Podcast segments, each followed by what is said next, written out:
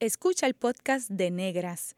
Este programa se emite los viernes a las 3 de la tarde por Radio Universidad de Puerto Rico en el 89.7 FM San Juan y el 88.3 FM Mayagüez. Todo un mundo de música e información. Cadena Radio Universidad de Puerto Rico presenta Negras, producido por Colectivo ILE, un espacio para visibilizar proyectos antirracistas y educar de forma crítica e informada sobre la negritud y la racialización.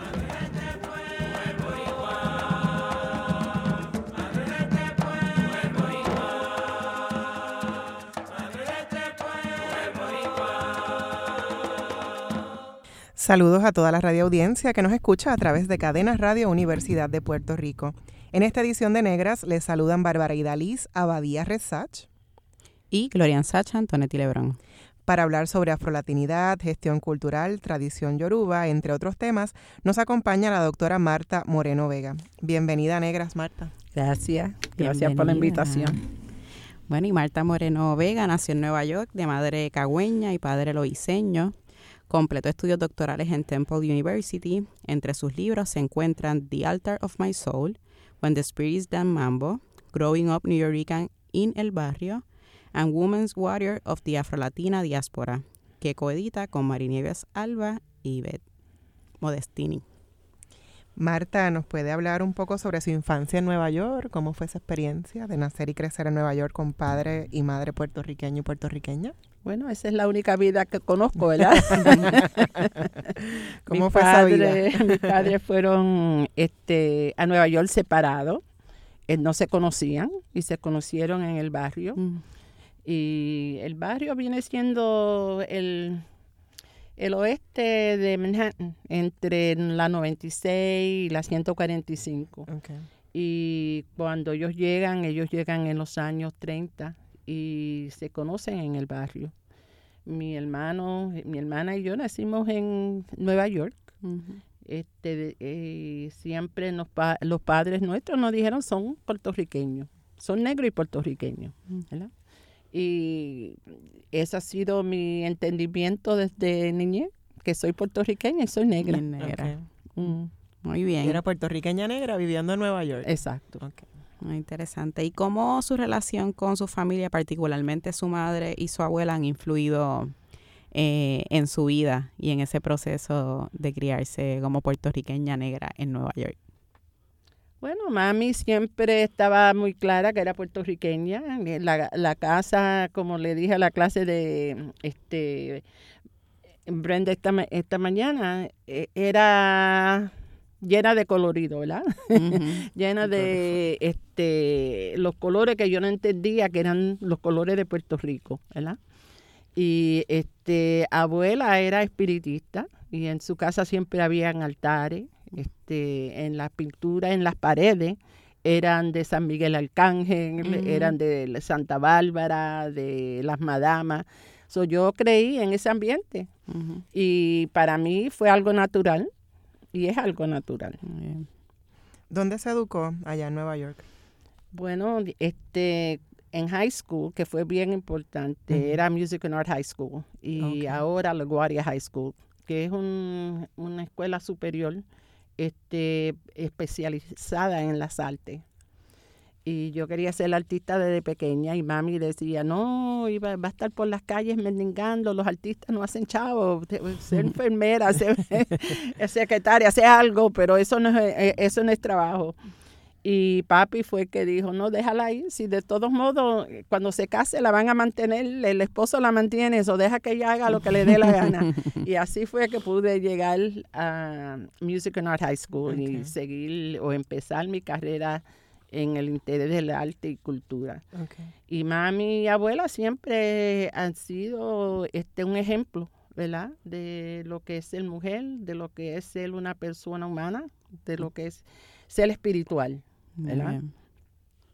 Y ese, eh, la educación a nivel ya después de, la escuela superior, ¿dónde? Bueno, este fui a NYU este for my undergraduate and my master's y me dieron este Columbia University un scholarship. Este, en ese tiempo, en los 70, llegando a los 80, estaban dando muchas becas for minorities, ¿verdad? Y me dieron este, una beca para hacer el doctorado, pero vi que en, en el departamento de antropología era bien racista. No hablaba nada de África, nada de Latinoamérica, del Caribe, ¿verdad? Y cuando se hablaba era una cosa del momento. Y yo dije, bueno, ¿por qué yo voy a estar en un departamento si no me refleja lo que yo, él, no solamente es mi interés, pero quién yo soy, ¿verdad? Porque la idea es que tú estés presente en lo que tú estás aprendiendo. si tú no estás presente en lo que estás aprendiendo, ¿de qué vale? ¿Verdad? Y este, después de un año, decidí este, entregar la beca y mandarle al presidente una carta caliente hablando del racismo en Columbia University, que todavía existe, y la necesidad de cambiar el currículum mm. para que refleje ¿verdad? la variedad. Columbia está en Harlem. Y tú a Columbia, tú piensas que es un mundo aparte de Harlem, tú sabes, y eso no eso no es aceptable. Sí, no hay una, una conexión con la comunidad, ¿verdad? Y lo que refleja eh, esa comunidad y las identidades eh, de esa comunidad. Sí, no, es que esa antropología igual pasa en otras disciplinas, ¿no? Súper androcéntrica, eurocentrista, y es como que eh, lo negro, ¿dónde está, no? Entonces, como una disciplina que estudia las culturas y los seres humanos no incluye bueno, Una parte tan importante de la, de la, humanidad. Fácil, porque la educación, ¿verdad? Se ve como este el instrumento de white supremacy. Mm. Y si tú ves que entiende que el propósito de la educación es crear un ambiente de supremacía blanca, no importa el color, ¿verdad? Porque la mentalidad es, es lo más importante, porque hay negros que no, no entienden que son negros, ¿verdad? Y es por eso, porque tienen una educación que no los deja verse en el espejo. ¿verdad? Mm. este, esa es la importancia de este programa y la importancia del trabajo que eh, las tres estamos haciendo, ¿verdad? Y las comunidades nuestras están haciendo, abriendo este, la educación, ¿verdad? abriendo las investigaciones para que se entienda que hay una historia que no se está diciendo. ¿verdad? Y si no está presente esa historia, no estamos presentes nosotras. Nosotras tampoco, sí. Y esa experiencia que tuvo en Colombia que hizo que rechazara esa beca, esa beca completa, eh, no era, fue algo extraordinario, no le pasó en, en NYU. Eh, o por ejemplo pasó en, Temple, NYU también, pero yo creo que eh, cuando uno investiga cultural anthropology, es una ciencia que viene de los alemanes, ¿verdad? Y esa ciencia viendo el otro como algo extraño, algo particular, lo Exótico, la otra Exacto. la subalternidad. So, ¿Cómo tú vas a un país, mira a otra gente y no puedes hablar ese, e, e, ese, idioma? Mm. ¿Verdad? ¿Cómo tú estás interpretando quién yo soy si tú no me puedes hablar? So, esa es ciencia, no es ciencia, ¿verdad? Es actitud. So, cuando yo entendí eso y no vi que estaban hablando sobre mi persona, y cuando hablaban de algo, una cultura de color, sea India, sea de Centroamérica, lo que sea, eh, eh, yo era la única negra latina en el cuarto, ¿verdad? En, este. Y todo el mundo me miraba a mí, ¿qué tú opinas, Marta? Y yo digo, bueno, yo no sé nada de esta cultura. Yo soy puertorriqueña, negra, del barrio. ¿Y por qué no me hablan de eso? ¿Por qué no le interesa eso? Y en esa época también me inicié en Cuba, este, en la religión yoruba. Y en la clase todo el mundo me miraba vestida de blanca como si era algo de otro mundo, de otro planeta. Y yo decía, bueno, si ustedes saben de las culturas que se han formado en las Américas, que vienen de trascendencia yoruba, saben que hay candomblé en Brasil, saben que hay este Shango en Trinidad, saben que en Cuba existe este Lolucumí y otras tradiciones y este por qué me ven como algo extraño, right? So, todo eso influyó en que yo dijera, bueno, no quiero esto.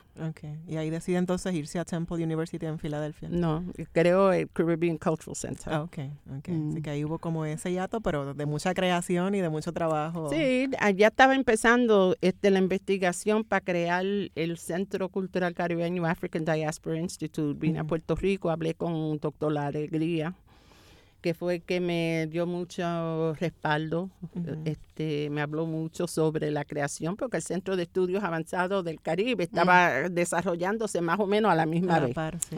So, él me dio muchos consejos y, y, y, me habló mucho, me mandó a Bélgica para que investigara en Bélgica, me mandó a Loíza este, y hablamos mucho y en ese proceso este, empezó, em, empecé a enfocar en el Centro Cultural Caribeño, African Diaspora Institute. ¿Y qué recuerdos tiene de esa primera visita a Puerto Rico cuando usted tenía 19 años?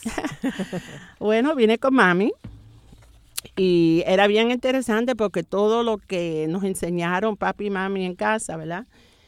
Este, cuando llegamos a Cagua y mi tío fue que nos recibió, este, mami no conocía nada. Era como que para ella Cagua fue nuevo, eh, nuevo tú sabes, porque ella no había regresado a Puerto Rico en 30 años. Oh, wow. So, cuando regresa es otro, Puerto, Rico.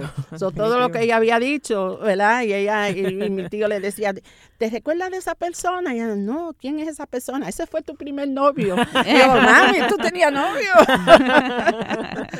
so, eh, fue una experiencia bien bonita porque viendo a mami este, ver a Puerto Rico otra vez por otros ojos, ¿verdad? 30 eh, años de distancia, fue bien interesante. Que el Puerto Rico que conocían era el de la añoranza, el de la nostalgia. Exacto. Wow, como, como tres décadas convierten a un país, ¿verdad? En otra, otra, otro país. Y mami en eso, bueno, de, eh, en, todos esos años no hablaba este, en inglés. En casa se hablaba español. Y papi igual. Así que en la casa siempre se habló español. Aunque ustedes afuera, bueno, en la escuela pues hablaban inglés. Sí. ¿Y entre ustedes se hablaban en inglés, usted y sus hermanas? Sí. ¿Y hermanos? Sí, Spanglish. Y esos 19 años, Marta, ¿cómo, cómo, ¿cómo tú veías a Puerto Rico? ¿Cuál era ese imaginario ah, yo me sobre Puerto Rico? Yo me enamoré. Porque recuérdate que ya estaba empezando mi carrera como artista y fui a una tienda de arte, compré pintura, watercolor, y me la pasaba pintando, porque era tan bonito y entendí los colores de casa que estaban en el apartamento, como el sofá con muchas flores, la cortina con muchas flores, entendí. ¿Verdad? Porque los colores que estaban en casa, en el apartamento, estaban en las casas en Puerto Rico. Claro. ¿verdad? Las flores eran de verdad, no eran de plástico. y me enamoré, me enamoré. Eh, em, este, ahora tú me haces recordar que estaban construyendo unas casas y yo cogí y hice un depósito en, una, en una casa porque ya yo había empezado a trabajar y eso, y me enamoré tanto que yo dije, no, yo me voy a mudar para Puerto Rico, y todo el mundo me dice, tú estás loca. Pero me enamoré de Puerto Rico. Qué bien, qué bien. Marta, usted tiene una gran trayectoria fundando instituciones educativas y culturales que han elevado nuestra afrodescendencia y caribeñidad particularmente. Eh, ya nos habló que en el 1976 fundó el Caribbean Cultural Center for African Diaspora Institute, eh, conocido como CADI, ¿verdad? Mm. Eh, ¿Cómo comenzó a gestar ese centro cultural y, otros, ¿verdad? Y, qué retos ha encontrado en el proceso? pero a la vez, además de los desafíos, ¿qué experiencias sobresalientes y buenas prácticas puede compartir en la creación y esa gestión cultural? Este, pues, recuerda que yo empecé como maestra de escuela pública y cuando em, estaba dando clase vi que la información sobre África, sobre Puerto Rico, el Caribe, Latinoamérica no estaba presente. Y yo estaba cometiendo el mismo error que cometieron conmigo, que la información que yo estaba este, dándole a los estudiantes míos no reflejaban la cultura de ellos, la experiencia de ellos. Y no es que uno quiera excluir otras culturas, pero tiene que incluir la tuya. Tiene que estar presente, porque ¿cómo uno va a saber que uno es importante en mm. la historia si tú no estás presente en esa historia? Y ahí fue que empecé a trabajar el curriculum. Y este le decía a los estudiantes, este, miren la puerta, y cuando ustedes vean que alguien está en la puerta, me dejan saber. cambiamos. cambiamos el tema. El tema. Y así fue. Okay. You know, porque en esa época también no le dejaban las maestras decir que sabían hablar español en Nueva York, right? So el, el, principal me dice cuando yo empiezo a dar clase, yo sé que tú eres puertorriqueña, pero no puedes hablar español en la clase. Y cuando después de como dos o tres semanas, yo veía que los estudiantes no estaban pegando atención. Y yo estaba llorando y mami me dice, ¿por qué tú lloras? Yo dije, voy a dejar de dar clase, ¿verdad? Porque los estudiantes no están entendiendo lo que yo estoy enseñando. Y ella dice, pero explícame, ¿de dónde son los estudiantes? Ah, bueno, de Puerto Rico, de Santo Domingo, algunos son de The South y este y lo otro.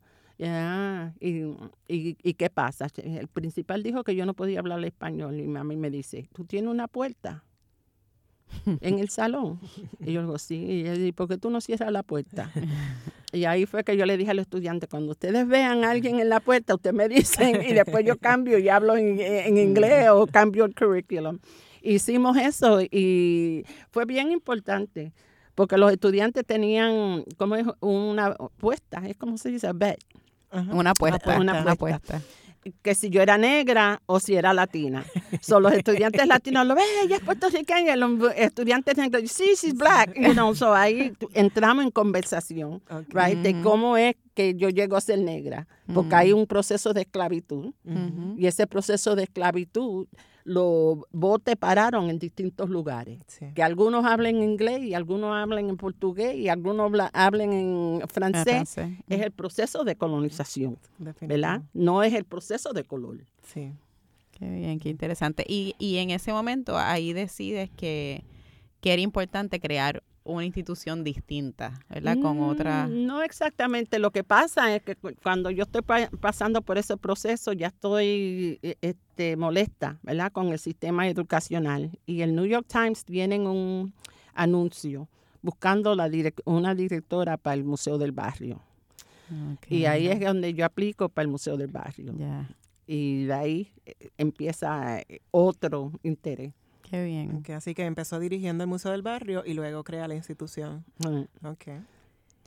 Y verá, sabemos que hay múltiples roles, eh, tanto ¿verdad? en esa formación eh, y esas experiencias de vida, pero sabemos también que eres artista, eh, que eres investigadora, profesora y que has fundado esas instituciones. ¿Cómo has podido armonizar todos esos roles, Marta? Porque todos son uno. E, e, es, la misma cosa. Esa es la misma cosa. Que, que se vean distintos, yo creo que no es, no es la realidad. ¿Verdad? Tú eres madre, ¿verdad? Tú eres esposa, eres titi, eres abuela, lo que sea. de todo. uno puede ser de todo. Y si uno tiene un interés, un interés, tiene que ver las distintas fases de ese interés. Tú no puedes estar eh, hablando sobre la negritud sin investigar la negritud, ¿verdad? Claro. Y después también si tiene la posibilidad de ir a visitar lugares, ¿verdad? Y estar entre las comunidades. So, cuando yo fui a Brasil a organizar la segunda conferencia sobre las tradiciones yoruba, eso fue un mundo totalmente distinto, ¿verdad? Este, cuando lo organizamos en Nigeria, también fue una experiencia, porque en ese tiempo también la religión en Nigeria la estaban tratando de convertir en cristianismo. So, cuando hacemos una conferencia en Nigeria, en Ileife, el proceso fue para nosotros algo grave porque cuando todos llegamos, abrimos la conferencia y nos pusieron un piquete. Y nosotros estábamos like, ¿cómo es posible que estemos en Nigeria y haya un piquete? Y la gente tenían placas, devil worshippers, you know, este, eh, eh, eh, Daughters of the Devil, yo salgo en el periódico. Sí, demonizando. yo salgo en el, en el periódico el, el, próximo día como Devil Worshipper, you know, so fue impactante. Y eso no está en los libros, right? Eso es una experiencia que uno pasa. Y fue impactante, como cuando lo hicimos en, en Brasil. Salieron gente que no esperaban, no esperaban como 200, 300 gente vinieron como 3.000 personas a la conferencia, right, de distintos lugares, porque por primera vez se dio importancia a la tradición, ¿verdad? Y se estaba combinando gente de Jamaica, de Trinidad, de distintos lugares, estaban uniéndose como familia. Muy bien. Bueno, en breve regresamos con Negras y continuaremos conversando con la doctora Marta Moreno Vega. Sigue en sintonía con Radio Universidad de Puerto Rico. Está escuchando el podcast de Negras. Este programa se emite los viernes a las 3 de la tarde por Radio Universidad de Puerto Rico en el 89.7 FM San Juan y el 88.3 FM Mayagüez. Todo mundo de música e información. Usted está escuchando Negras, inspiradas en la grandeza de nuestras ancestras. Les habla Gloria Sacha Antonetti Lebrón y Bárbara Badía Resach. Hoy hablamos sobre afrolatinidad con Marta Moreno Vega.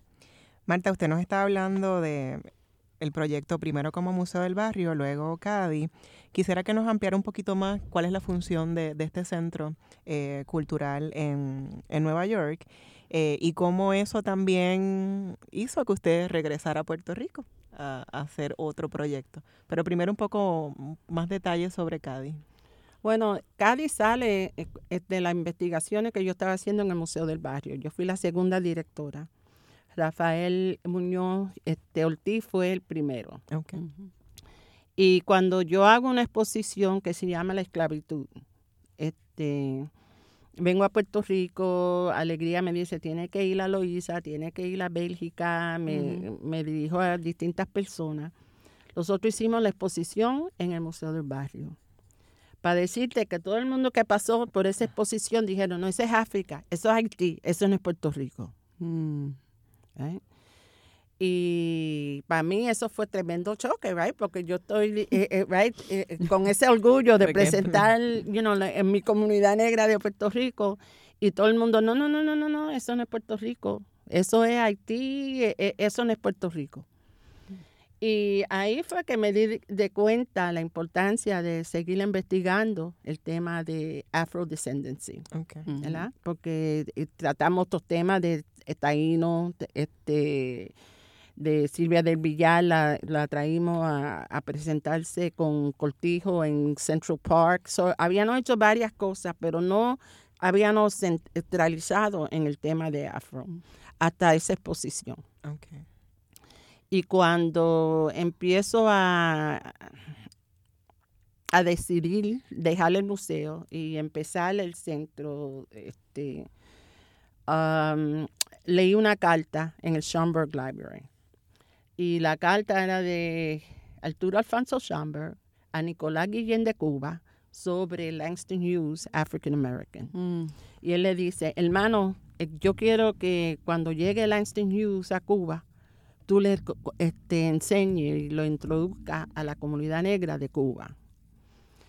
Y a mí esa carta me impactó, porque yo dije, mira aquí un puertorriqueño negro, un puertorriqueño, este, eh, eh, un, cubano, negro, y un afroamericano, haciendo una comunicación por una carta porque no había internet, no, había social media, no había WhatsApp, no había celular, right?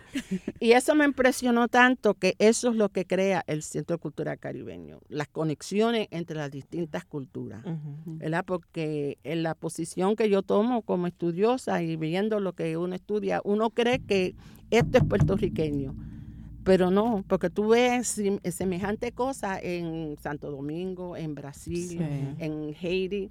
So, la historia de nosotros está en el mundo. Y la responsabilidad nuestra es traer esa historia y consolidar esa historia en todas sus facetas, ¿verdad? Para entender lo que hemos, eh, hemos pasado como una comunidad. Y mucha de la historia está en los países que mantuvieron la esclavitud más largo que otros países. uno tiene que mirar a Puerto Rico, tiene que mirar a Cuba, tiene que mirar a Brasil, porque mantuvieron la esclavitud más largo que otros, otros lugares. Pero también mirar los otros lugares, ¿verdad? Y ver lo que la trascendencia que se ha mantenido en las costumbres nuestras. Sí, y yo creo que también la, la conexión tan importante que yo siento que a veces pasa que eh, nos reconocemos como puertorriqueños, ¿verdad? Y esa cercanía con los Estados Unidos a veces nos hace olvidarnos de, de que somos Caribe y que esas conexiones definitivamente existen y están ahí y hay muchos procesos históricos que, que nos hablan de, de esa conexión tan fuerte y de ese vínculo. Eh, y bueno, ya que eh, se dieron todos esos motivos para regresar, eh, nos gustaría hablar un poquito entonces ahora del corredor afro. de dónde surge la idea de formar el corredor afro y la casa afro y qué necesidades pretenden atender desde ese espacio. Bueno, este Maricruz este Rivera Clemente de Copy, ¿verdad? En, en Piñones, ha estado creando Copy más de 20 años. Cuando yo empiezo a regresar a Puerto Rico con mis estudiantes, ¿verdad?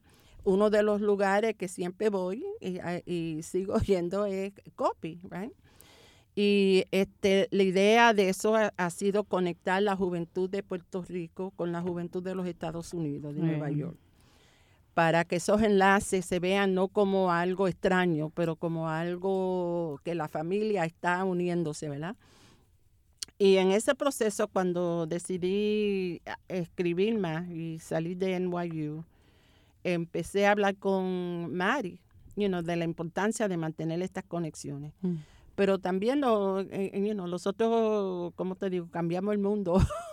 Tenemos una conversación y hablamos por dos y tres horas tratando de ver cómo vamos a hacer las cosas. Y también nos pusimos a pensar que la inteligencia y eh, que uno tiene no se habla de la forma que se debe hablar, Que hay una inteligencia fundamental que tenemos como afrodescendientes, mm. que se han mantenido en distintos lugares. Y esa inteligencia es importante hablar sobre ella y conectarla. Mm. So, vamos a hablar de la idea de un think tank, hablar de una, idea de researching extensively, este, de esa creatividad que se mantiene. You know, se ve en el trabajo de Samuel, se ve en el trabajo de Daniel, se ve en el trabajo de, eh, eh, este, Yasmín Hernández, eh, tú sabes, ¿qué mm. es esa inteligencia creativa que se mantiene? ¿Qué, ¿Qué, es esa estética que se puede definir como una estética afro? ¿Verdad? Este, y estábamos pensando que en realidad no hay un lugar que es más para thinking creatively y maintaining creatively. Este, es importante, vamos a lo que está pasando en el Ancón, preservar esa historia. historia, Importantísimo. Este, lo que está haciendo Marian Copy, importantísimo, el ambiente, eh, eh, tradición cultural. Pero ¿qué es el pensamiento del futuro? ¿Qué es la creación del futuro? Este, eso lo estamos haciendo nosotros. En estos momentos tenemos que estar mirando cómo nos vemos en 20 años. ¿Cómo nos vemos en 25 años? ¿Cómo nos vemos en 50 años? Porque eso es lo que van a heredar los niños de ustedes. Claro. Ya, los míos son grandes, pero ustedes están creando el futuro. ¿verdad? Yo tengo dos nietas, ellas van a crear el futuro. ¿Y qué, cómo ellos crean ese futuro si no tienen un sitio donde pensar? Y pensar sin tener este miedo. Porque muchas veces atacan a una persona que sea inteligente, ¿verdad? Y piense out, of the box. Sí, sí. So, importante es crear ese ambiente que tú puedas crear, que tú puedas tener exposiciones que vean el futuro, right? Que vean el presente y cómo influye el futuro. Y eso es el corredor, right? Eso es like a think tank, a creative think tank happening at the moment. y entonces el corredor va conectando distintos lugares de Loíza donde se puede desarrollar ese pensamiento de creativo. de la isla y después cuando sigamos con el Caribe, Latinoamérica, porque la idea es ver toda esa información y, tenerla a la disposición de nosotros, ¿verdad? En el segundo piso va a haber este residencies. So vamos a decir, si alguien está estudiando cierto tema sobre afro, se puedan quedar ahí un mes, dos meses, a investigar y dejar copia de su investigación para que todo el mundo se pueda aprovechar de esa investigación. Tener acceso a ese conocimiento. Exacto. Si alguien está haciendo pintura y está creando, you know, este, vamos a decir pintura, escultura, lo que sea, que el pueblo lo pueda ver. Okay. Porque, dar acceso. Seguro, porque la idea es que uno pueda ver otras cosas que uno no ve normalmente. Okay. Y la Casa Afro, para la radioaudiencia que nos escucha, está anclada en Loíza. En Piñones. En Piñones, lo hizo. En el Terraplén. Y usted mencionó que usted viene con estudiantes a, Puerto Rico para hacer intercambio estudiantil.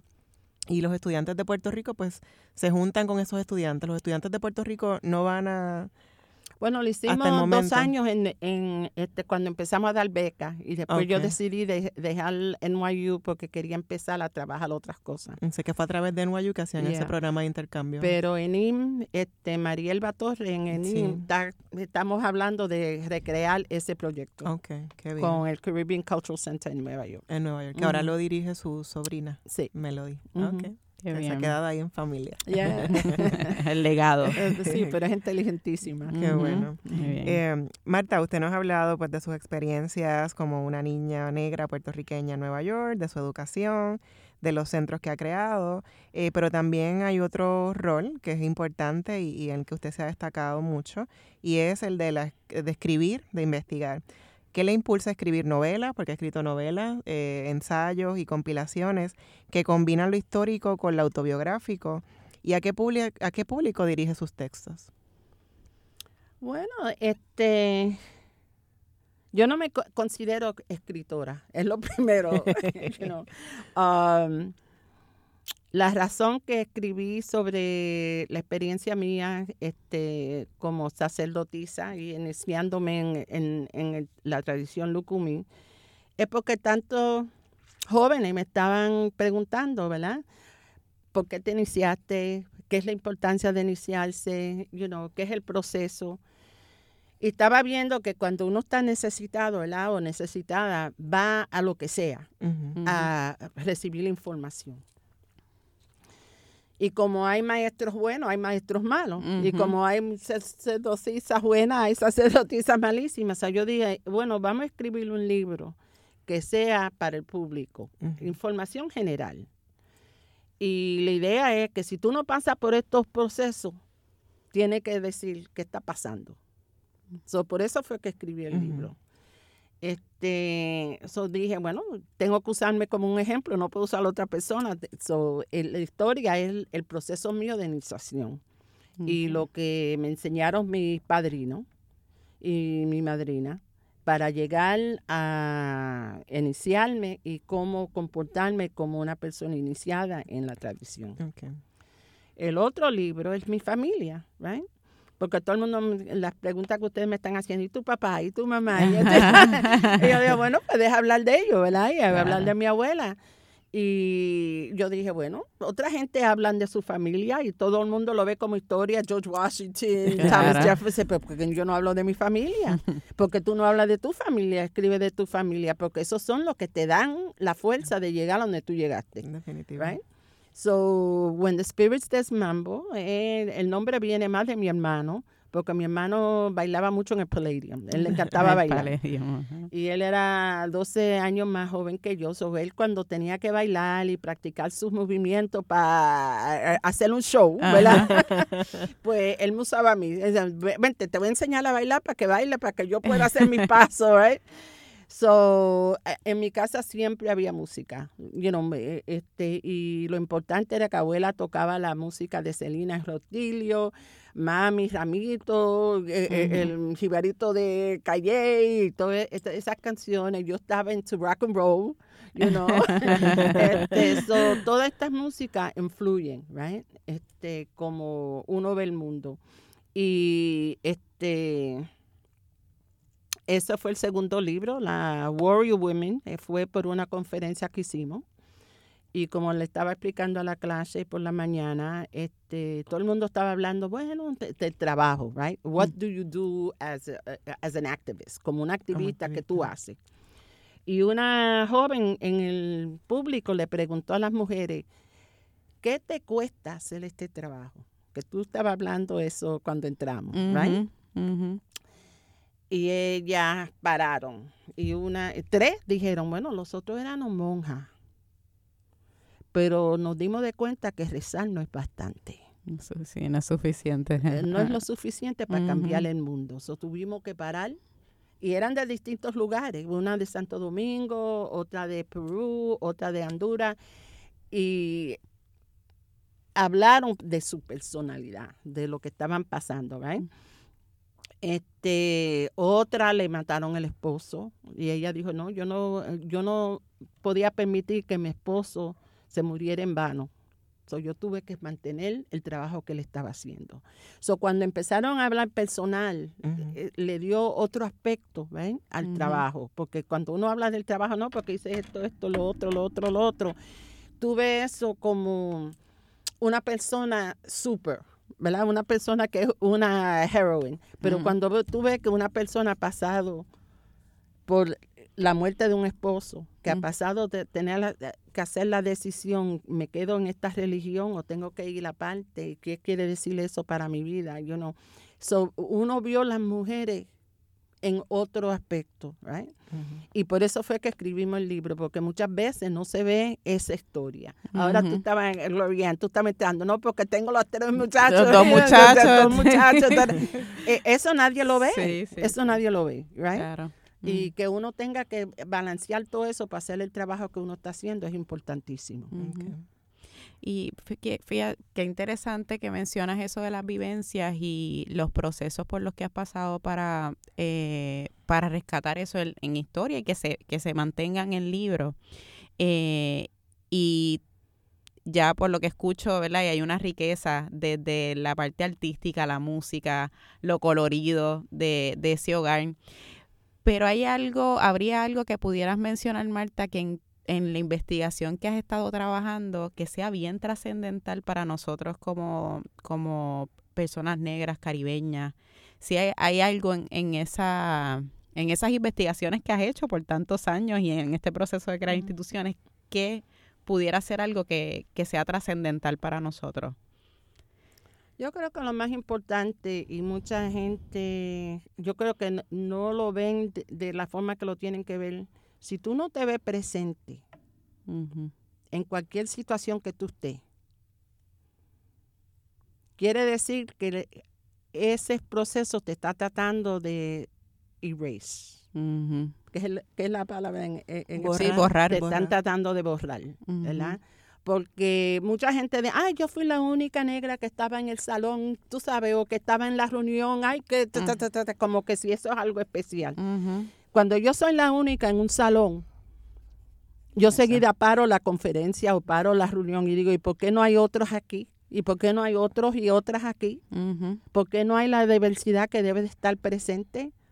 Porque tú seas la única en el salón o en la conferencia o en el lugar, no quiere decir que tú eres especial.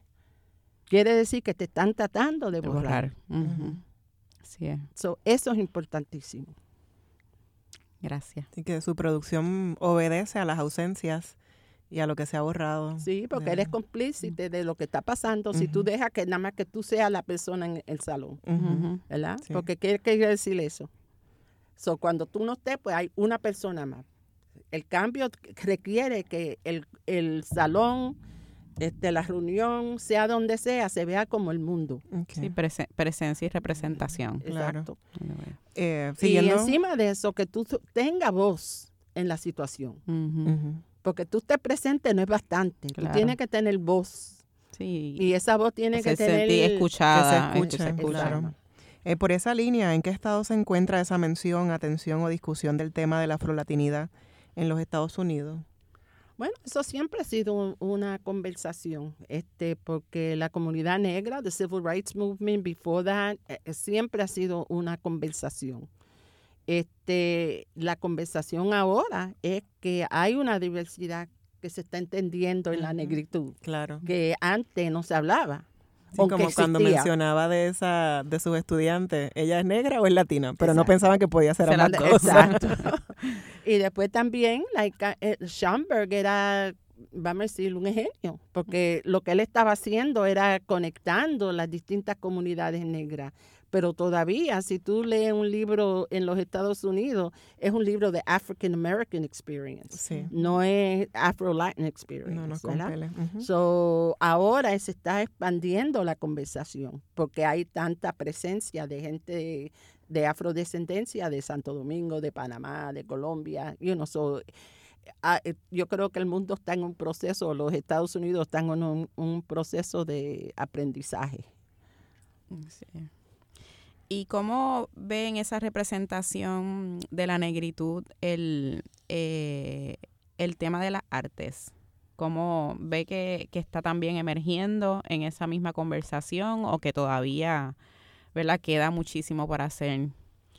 Bueno, eh, tienen que entender, eh, tienen que entender que the Civil Rights Movement ha, eh, ha sido un movimiento constante en los Estados Unidos. Sí, continuo. se Eh, ha sido una cosa eh, continua. Aquí está comenzando. Se puede decir que aquí está comenzando. No que no ha existido, ¿verdad? Porque ha existido. A mí, yo conocí a Silvia del Villar y ella fue un ejemplo increíble para mí. Pero allá ha sido un movimiento. Ahora aquí se está creando un movimiento con lo que ustedes están haciendo y lee este programa, tú sabes, las conferencias. Sí. Eso está surgiendo más conciencia y más movimiento, pero en los Estados Unidos siempre ha habido un movimiento. Y especialmente en los 60 y los 70, the Black Arts Movement. Eh, fue increíble. Ahí es donde se funda Studio Museum en Harlem, Weeksville. Muchas de las organizaciones salen en ese periodo. El Museo del Barrio sale en ese periodo, el Teatro Rodante Puertorriqueño. So, por el Civil Rights and Black Power Movement salen muchas organizaciones al flote. Bien. Sí, yo creo que quizás sería bien interesante también cómo se le da una mirada a, esa, a eso que, emer- que ha emergido en los Estados Unidos y ver cómo también nos aseguramos que tenemos instituciones donde sea esa representación de las artes y la negritud que esté visible, representada y que sea algo también continuo. Bueno, en- en- para mí, instituciones son clave. Para un movimiento no solamente es el pensamiento, pero es la institución. Étnica es bien importante porque da voz. Da narrativa, da entendimiento. Claro. Este programa es muy importante porque también da voz. La gente está oyendo, ¿verdad? Tiene la posibilidad de pensar sobre estos temas. claro. Y si no existen, ¿quién va a pensar sobre esto? Porque no se enseña en la universidad. No hay un departamento of Afro uh, Diaspora. Studies, Ajá. ¿verdad? ¿Cómo una universidad no tiene African Diaspora Studies? Ujú. Hello. Latino Studies, hello, ¿verdad? Es un problema. Claro. So, este, la creación de, de instituciones y de proyectos es muy importante porque da no una alternativa, porque mucha gente, ah, no, esa organización es alternativa, no, esa, eh, eh, esa organización es central para ti, Claro. porque Y te refleja a ti. Mm. Bueno, al regreso de la pausa continuamos hablando con Marta Moreno Vega. Ya volvemos en Negras. Está escuchando el podcast de Negras. Este programa se emite los viernes a las 3 de la tarde por Radio Universidad de Puerto Rico en el 89.7 FM San Juan y el 88.3 FM Mayagüez. Todo mundo de música e información. Gracias por su sintonía. Les habla Glorian Antonetti Lebrón y Bárbara Badía Resach y hoy en Negras estamos y hemos estado conversando con la doctora Marta Moreno Vega. Marta, en el censo 2010 aquí en Puerto Rico, 12% de la población se autoidentificó como negra, como única categoría racial. ¿Cómo usted interpreta estos resultados y qué sugerencia nos podría dar de cómo responder esa pregunta de cara al censo 2020?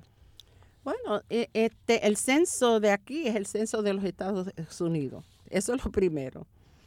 So, creo que 12% es, es tremendo, porque si uno no se identifica con, la- con ¿cómo es? los nombres que están dando en el censo, ¿verdad? Porque aquí las African American, la sí. esa no es una categoría que se usa aquí. Ujú. You know, so, este, están imponiendo una categoría que no funciona aquí.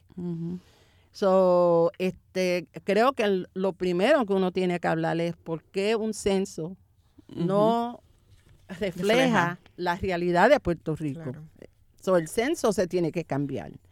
Pero hasta que se cambie, uno tiene que dar voz a e- esa realidad. You know, entendemos que, que aquí no se identifica a la gente como Afro-American, pero en este caso vamos a hacerlo para poder tener voz y tener este, visibilidad.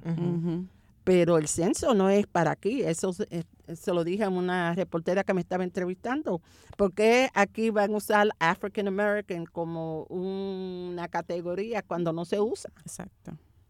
Sí.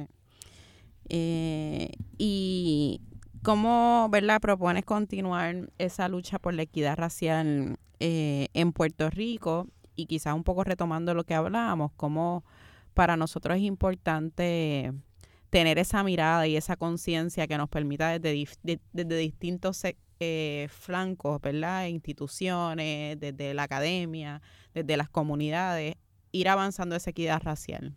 ¿Qué, qué propones? Hacerlo todos los días, porque cuando tú miras en el espejo, tú te ves. Y si tú te ves, te tiene que ver en todos los lugares que tú estés. Eso no es una cosa de hoy voy a ser negra y mañana no estoy tan negra. Sí, sí. ¿Eres negra? O Siempre. 24/7, right? Y lo tiene que hacer porque tiene que cambiar la situación de inigualdad e injusticia, ¿verdad? Sí. Usted nos habló hace un rato sobre mm, su iniciación como eh, en, la religión yoruba en el 1981 en, en Cuba. Eh, cómo eso impactaba a la gente que la veía vestida de blanco, etcétera, que no entendían el proceso, el libro que escribió para explicar que la gente eh, tuviese ese conocimiento. Hoy día usted es una sacerdotisa yoruba. ¿Cómo esta tradición espiritual ha guiado su trabajo cultural, político e incluso de colonial? Bueno, cuando yo entiendo que la religión, no la, no la considero religión, la tradición yoruba, ¿verdad?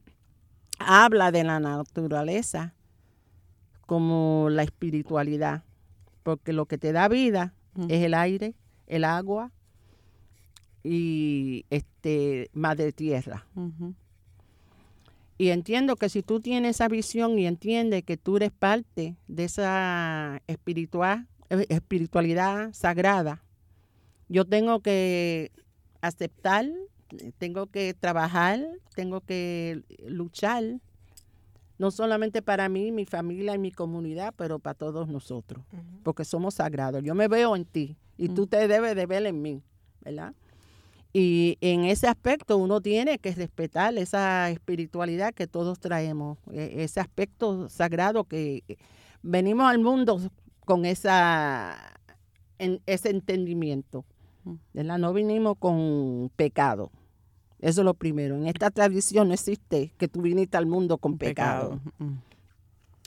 Y eso te da un modo de ver la existencia al mundo distinto. Yo no estoy bregando con un aspecto que yo tengo que ir el domingo para sacarme los pecados porque no tengo ninguno. Cuando mi hijo nació, el primero, yo lo vi sagrado. ¿Cómo yo voy, ¿verdad? Este, a someter a mi hijo a un bautismo que diga, tú me lo entregaste moro y te lo entrego, te lo entrego cristiano. ¿Verdad? Me lo entregaste negro y te lo, eh, te lo entrego blanco porque eres cristiano. Recuérdate que cuando el proceso de la esclavitud, si uno era este bautizado, que uno no sabía que lo estaban bautizando, cobraban más porque tú tenías el bautizo. ¿Verdad? es un proceso comercial. Eh, tenía más valor. Sí, sí So, con ese entendimiento yo empecé a pensar distinto. Right? Y estaba buscando un proceso de cómo, como madre, como este persona de mi familia, ¿verdad? este clave en mi familia, este cómo iba a crear un, un pensamiento distinto, ¿verdad? uno más humano, ¿verdad? Este, cuando inicié y estaba vestida de blanco por el año, bueno, hubo mucho conflicto porque los hijos míos me decían, mami, te llamaban bruja. Y muchas veces ellos peleaban por mí, ¿verdad? Venían sucios. Yo, ¿por qué tú estás sucio? Los castigaba. Pero ellos nunca me decían, mami, te están llamando bruja. Y eso me lo dijeron hace como cinco años atrás. so, um, sí, hubo mucho, ¿verdad? Este, gente que lo rechazaban, pero yo llegué a un punto en la creación del centro y en el trabajo que estaba haciendo que yo sabía que tenía que bregar con lo que yo entendía es la verdad. Mm.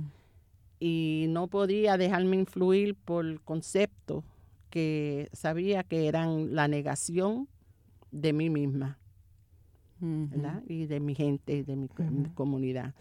y creo que el trabajo que veo ahora y los jóvenes que siguen el trabajo y siguen expandiendo el trabajo, que están viendo el mundo distinto. Diferente. You know? Y este, creo que eso es un logro bastante importante. Sí, eh, y en ese mismo sentido, ¿verdad? Que, que aprendió de estas tradiciones espirituales, eh, desde las prácticas espiritistas de su abuela, eh, y que se ha estado diciendo de que, esto no se habla, esto, ¿verdad? Esto hay que mantenerlo este, en otro lugar, especialmente eh, de todas las tradiciones afrodiaspóricas. ¿Cómo, ¿Cómo ha sido ese proceso de, de, educar a la gente sobre estas tradiciones, por ejemplo, y de eh, hasta esos enfrentamientos de llegar a una conferencia y encontrar una total oposición a lo que está ocurriendo, siendo incluso en el lugar donde todas estas tradiciones eh, han emergido eh, históricamente. ¿Cómo, ¿Cómo ha trabajado con esa, con esa educación? Uno tiene que trabajar con ella como la realidad, porque el colonialismo uno piensa que no existió en África, sí existió en África, tú sabes, y esa es el mal, la mala educación que tenemos, ¿verdad? Porque uno diga, oh, no, freedom is in Africa, no, hubo colonización, ¿verdad?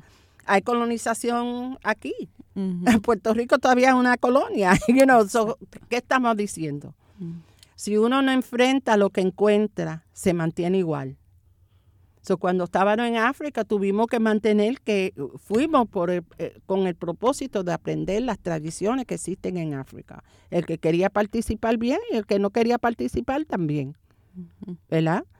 Este, y fue difícil porque tuvimos que estar este, aislados en la University of Ife, porque mucha gente cristiana estaban, querían atacar right?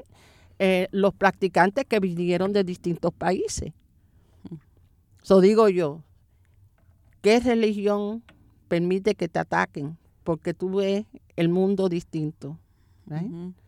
eso es un aprendizaje para mí y para todo el mundo, ¿verdad? Porque si tú crees en la, en, en la paz, tú crees que tú, todo el mundo es humano, ¿cómo yo te voy a atacar?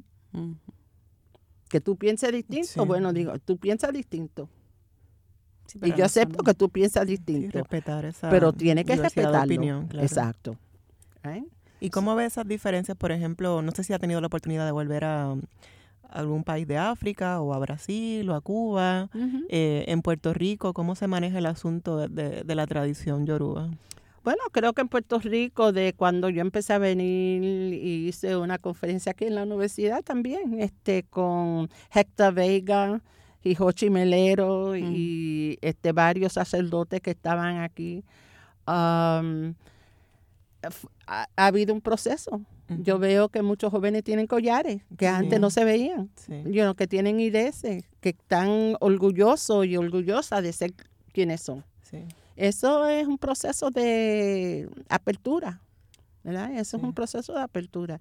La misma vez vemos the extreme right conservative que está surgiendo en el mundo, no solamente en Puerto Rico, pero en todas partes del mundo. Y eso uno tiene que pegarle atención porque da miedo. Sí. ¿Y hay alguna diferencia en ser sacerdotisa versus el sacerdote en términos de los roles de género? ¿Cómo se manifiesta en la religión yoruba, en la tradición Bueno, hay distintos roles, hay distintos roles. Este, mucha gente lo están confrontando, que también es importante confrontarlo.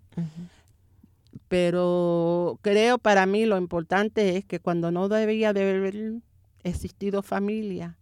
Por las tradiciones se creó familia, se creó comunidad, mm. ¿verdad? Porque en el proceso de la esclavitud nosotros vinimos sin familia, sin nada, con el cuerpo y la mente, ¿verdad?